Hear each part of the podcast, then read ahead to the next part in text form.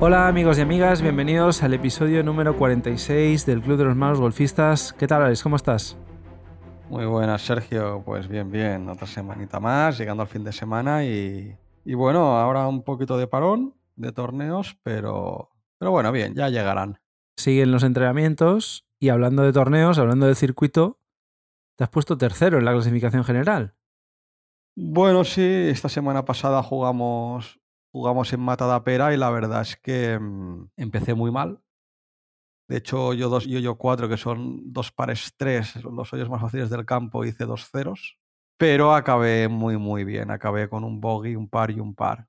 Que bueno, con los puntos extras que me daban, eso me salvó la vuelta y bueno, conseguí 19 puntos.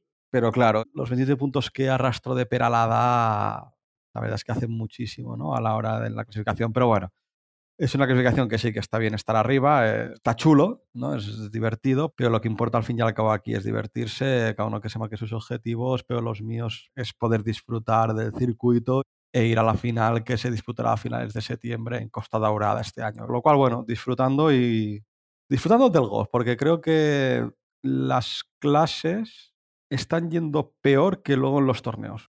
Que hasta ahora era al revés. Y bueno, el hecho de estar tercero quiere decir que las cosas están saliendo bien y cuando salen bien, obviamente uno disfruta mucho más de los partidos, ¿no? Sí, porque además pegué uno o dos buenos drivers y los approaches la verdad es que fueron muy, muy buenos, ¿no? Y con el pad súper contento, súper contento porque hice 17 pads. Y bueno, supongo que también lo que decías tú antes, ¿no? El tema de ir practicando. Eh, esta semana hicimos, por ejemplo, clase en campo, en este caso en pitch and pad, pero bueno, nos sirve también porque estos golpes de aproximación que comentabas el pitch and pad es una buena forma de poder ensayar estas distancias que son un poquito complicadas, ¿no? Porque muchas veces son medio swings. Y justo esta semana pues estuvimos trabajando conjuntamente en campo y bueno, fuimos sacando conclusiones, cada uno las suyas. Las sensaciones fueron diferentes también para cada uno y nada, yo creo que eso pues también poco a poco nos va a ir sirviendo a la hora de, de hacer las vueltas en campo de golf, ¿no? Yo por mi parte, por ejemplo, estuve trabajando mucho el tema de la acción de manos, que en muchas ocasiones es lo que me falta. Y la conclusión que he sacado es que es un elemento tan importante como que muchas veces haciendo tres cuartos de swing con un movimiento de manos bien hecho, haces bastante más distancia que un swing completo sin accionar esas manos, ¿no? Justo en el momento del impacto o cuando estás acercándote al momento del impacto, hacer esa rotación de las muñecas y que eso hace obviamente que el palo pues coja una inercia y una velocidad que hace que consigas muchísimos más metros que si no lo hicieras, ¿no? Y no solo eso, yo creo que la acción de manos unida a la zona de impacto de la bola con la cabeza del palo, es decir, si la zona de impacto es buena, si no le pegas antes o no haces filazo, se nota mucho más todavía. Es exponencial en cuanto a distancia. Claro, es lo que siempre hablamos de la compresión de la bola, ¿no?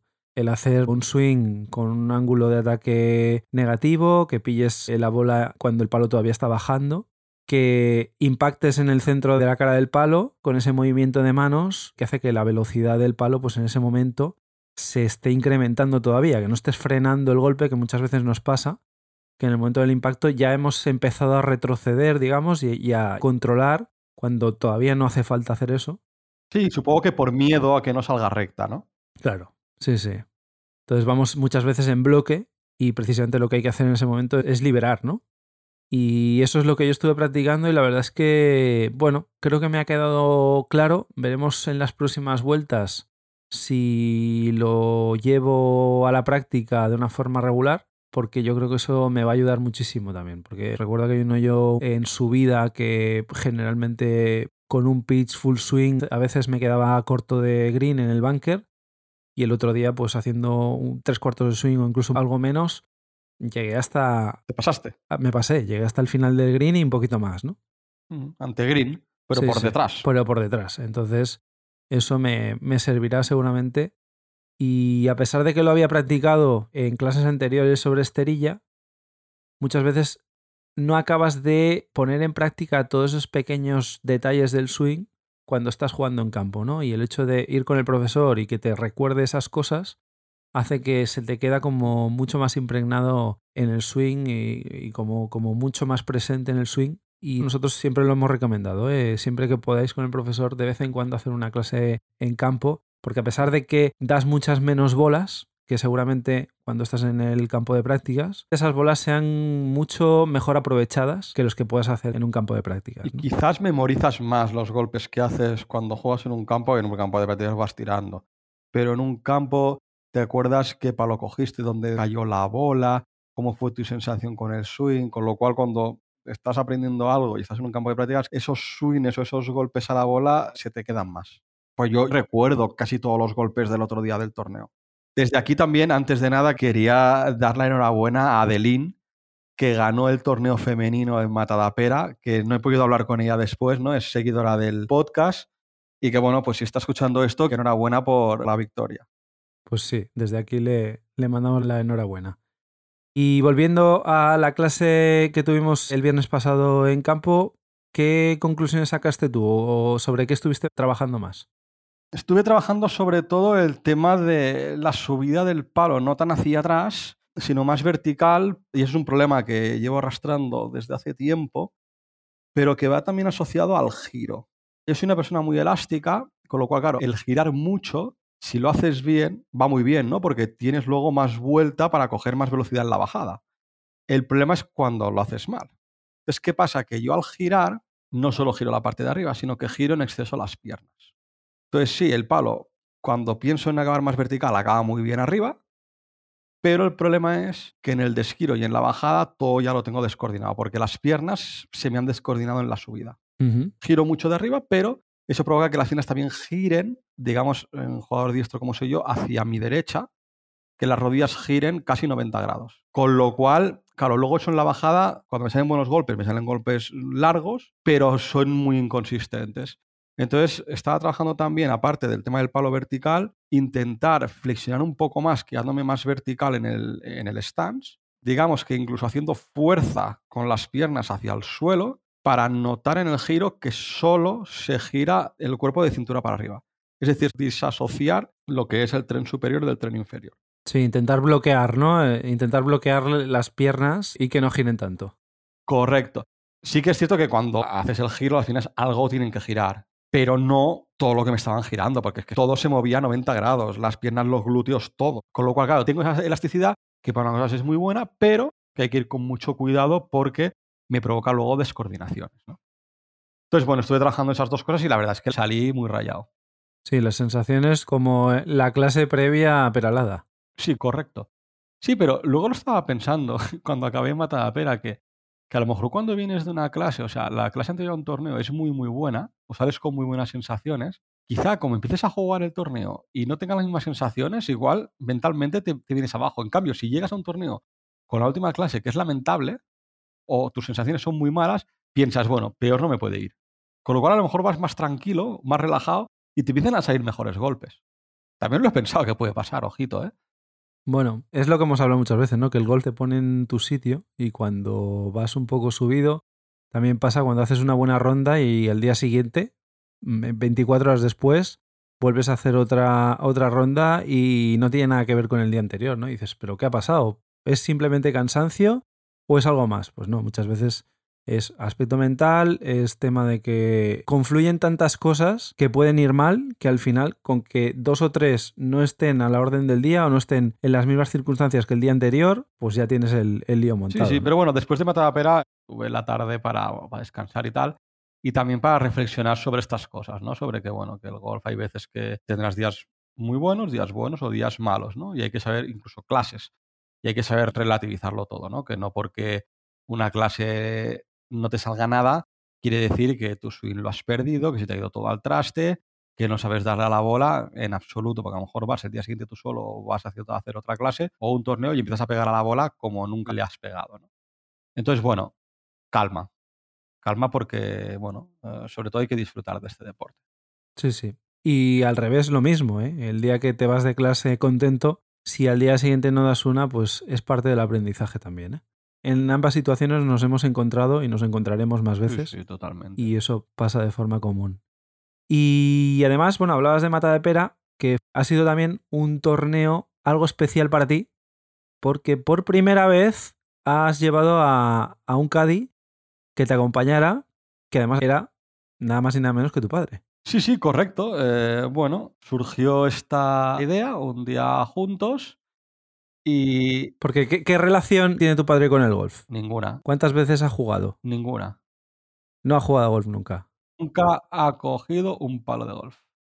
Lo único que se haya por la tele es que estaba Se Ballesteros, que era de, de Cantabria, que bueno, él por temas laborales estuvo viviendo unos años en Cantabria, entonces todo el tema del golf allí sí que se ve más por Sebe y tal, y lo conocía un poco más, todo el tema del golf, y ahora John Ram. Es que te diría que Chema Lazabal y Sergio García mm, no habrá visto nada por la tele. Y entonces se presenta ahí contigo. Bueno, esto lo llevamos hablando unas semanas porque mi hermano hace unos meses me dijo un día, ah, yo quiero probar esto del golf, ¿no? Y fuimos a un pitch and pad. Entonces, eh, bueno, algún, alguna comida familiar y tal, hablando con mi padre, dice, bueno, de, cachondeo, ¿no? Ah, los Cádiz, no sé qué, ¿qué hacen, no? Pues se interesaba. Y me dijo, ah, pues yo un día ya estaré de Cádiz. Digo, pues no te rías, digo, poca broma, digo, porque en el circuito de quinta categoría puedes llevar a un Cádiz. Y dice, ah, pues me gustaría acompañarte un día. Y le dije, pues mira, digo, ¿cómo lo tienes para el torneo de mata de pera? Y dice, ah, bien, bien, digo, pues venga, va. Y entonces se planta ahí contigo en un campo de golf, conocía las reglas básicas de etiqueta. Cero. ¿Se las tuviste que explicar tú antes un poco? Claro, yo llegué al campo de golf antes que yo le dije, llega con media hora de antelación, 20 minutos, no llegues antes, pero llegó como con 40 minutos así, ¿no? Entonces yo ya estaba pegando bolas en el campo de prácticas, entonces me paré con él y bueno, pues le estoy explicando las reglas básicas, ¿no? Pues con la bolsa no se puede pisar el green, cuando un jugador se pone la bola desde que ensaya hasta que no pega el golpe no se puede hablar, cuando vayamos todos por el campo, nunca te avances al que tire por riesgos de que te pueda dar una bola, etcétera, etcétera, ¿no? Bueno. Las cosas muy básicas, básicas de etiqueta que necesitabas saber antes de salir al campo. Muy básicas. Yo le dije, bueno, pues tú estás de hacer cambio también y cuando yo vaya a tirar, pues te alejas un poco hacia atrás siempre, ¿no? Y sobre todo, no toques ninguna bola de nadie. Cuatro o cinco cosas básicas, pero recuerdo que estábamos en el, en el patting green y me dice, ah, déjame aquí coger coger un palo, ¿sabes? Dice, déjame alguna bola. Así digo, dice, ah, esto es muy fácil. Entonces le di el pater.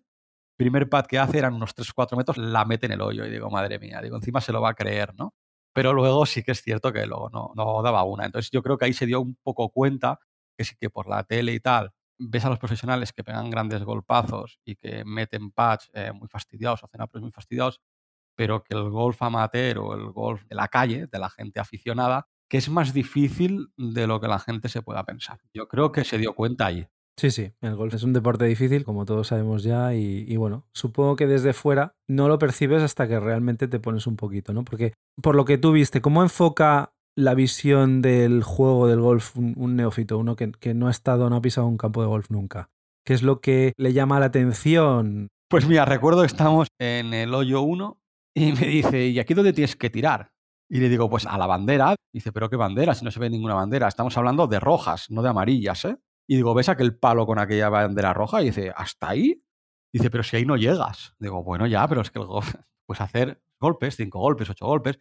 Entonces también le estoy explicando el tema del par, de los hoyos, antes de empezar. Luego el tema de las estrellitas, que te dan puntos extra en función de tu handicap. El handicap ya algo habíamos hablado de él antes, ¿no? Entonces, bueno, se sorprendió que, Claro, al principio él no veía salir las bolas. Yo supongo que la gente que no ha jugado nunca golf tampoco sabe la altura que coge la bola. Como sale muy rápido, alguien que ya jugó ya más o menos sabes buscar la bola por el aire. Pero sí que me chocó que creo que de los cuatro que íbamos en la partida solo vio una bola salir. Y eso que somos amateurs, ¿eh? Sí, sí, esto yo me acuerdo, y te acordarás tú también, alguien que nos escribió hace bastante tiempo. Era alguien que quería empezar a jugar a golf, no había empezado todavía, y una de las preguntas que nos hacía era cómo hacíamos para encontrar la bola, ¿no? Cuando es lo que dices tú, al final a veces pierdes el vuelo de la bola de vista, pero en general, eh, en condiciones normales, la ves salir y muchas veces también la ves botar, ¿no? Correcto, y si no, alguien de la partida lo va a ver. Exacto. Si te da el sol de cara o lo que sea. Sí, sí. Pero claro, de primeras llama la atención, entiendo, para la gente que no lo ha visto, ¿no? Y luego otra cosa curiosa, claro, recuerdo que en ese par 4 tenía dos golpes y esto, o sea, para mí el par era seis golpes, ¿no? Eran 230 metros, dije, no voy a tirar ni de driver ni de madera, digo, porque es que puedo llegar de uno si la pego recto. Digo, pero como empiezo a hacer un poco de slice o fade o draw, digo, me voy fuera límites. Cojo dos hierros, mi objetivo de llegar de dos a green si, si no la lío con los hierros, ¿no? Y efectivamente hice green en regulación. Y me quedaba un pad te diría de tres metros y medio a bandera, tampoco estaba lejos de bandera, tres metros por ahí a bandera, tres y medio.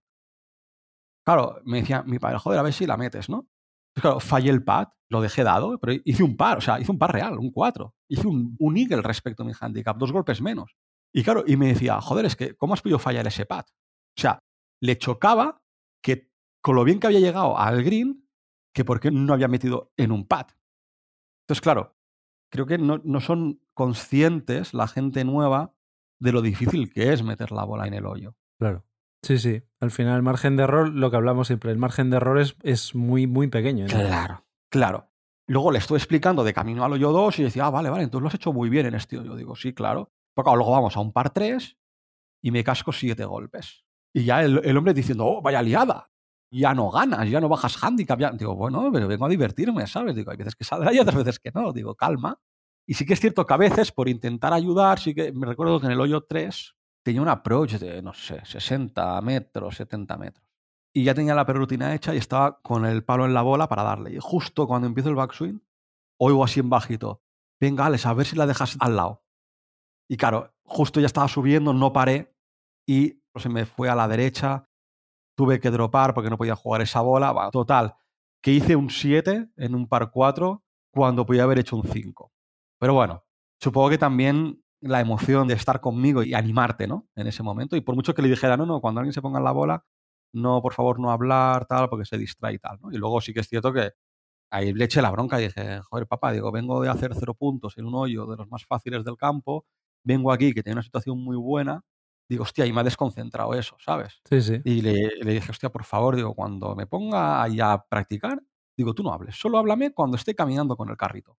Luego sí que es cierto que a partir de ahí lo hizo mucho mejor, ¿no? Te animaba pues cuando no estabas eh, concentrado. rutina, correcto. Y ni, ni, los compañeros, con los compañeros sí que se cayó siempre. Alguna vez se podía despistar y le decía, papá, ven para aquí, que van a tirar o no sé qué, ¿sabes?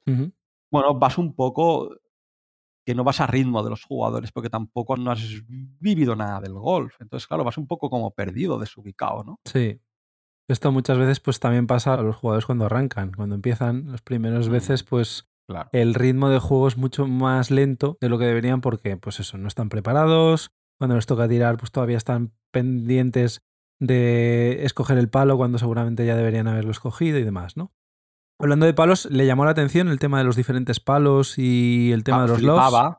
Sí, sí, sí, sí, flipaba. Y me dice, pero tú para qué tienes tantos palos? Me decía en el campo de práctica. Digo, ¿cómo que para qué tantos palos? Digo, porque cada palo es para una cosa. dice, pero hombre, dice, si tú puedes jugar a con cuatro o cinco palos. Digo, sí, claro. Digo, ¿y si qué diferencia hay? Digo, pues mira, el tema de los grados. Y le saqué los dos hierros extremos. Le saqué el hierro 5 que tengo y el 58 grados. Entonces vio la inclinación. Entonces entendió que pues con uno pues la bola va más alta y bota y no rueda y haces menos metros. Y luego otra cosa curiosa, yo creo que en lo que noté fue que al principio estaba como muy expectante, los dos primeros hoyos.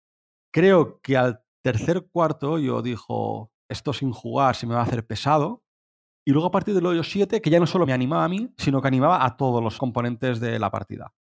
Pues nada, oye, pues bueno, al final es una bonita experiencia para ti, una bonita experiencia para él. Habéis compartido una mañana haciendo un poquito de deporte los dos si alguien ha tenido la oportunidad de llevar a un familiar de Cádiz y nos quiere dejar su experiencia en redes sociales, os recordamos que tenemos una cuenta en Twitter y en Instagram, Malos Golfistas, un correo electrónico, malosgolfistas.gmail.com y nada, podéis escribirnos eso o cualquier tema que queráis que tratemos en el programa. Os recordamos también que tenemos el challenge de los malos golfistas, Tenéis el formulario de inscripción tanto en la descripción del programa como en nuestras redes sociales. Y nada, eh, lo dejamos aquí por hoy. Esperemos que paséis una muy feliz semana de golf y que como siempre vayáis a por el Verdi. Hasta otra.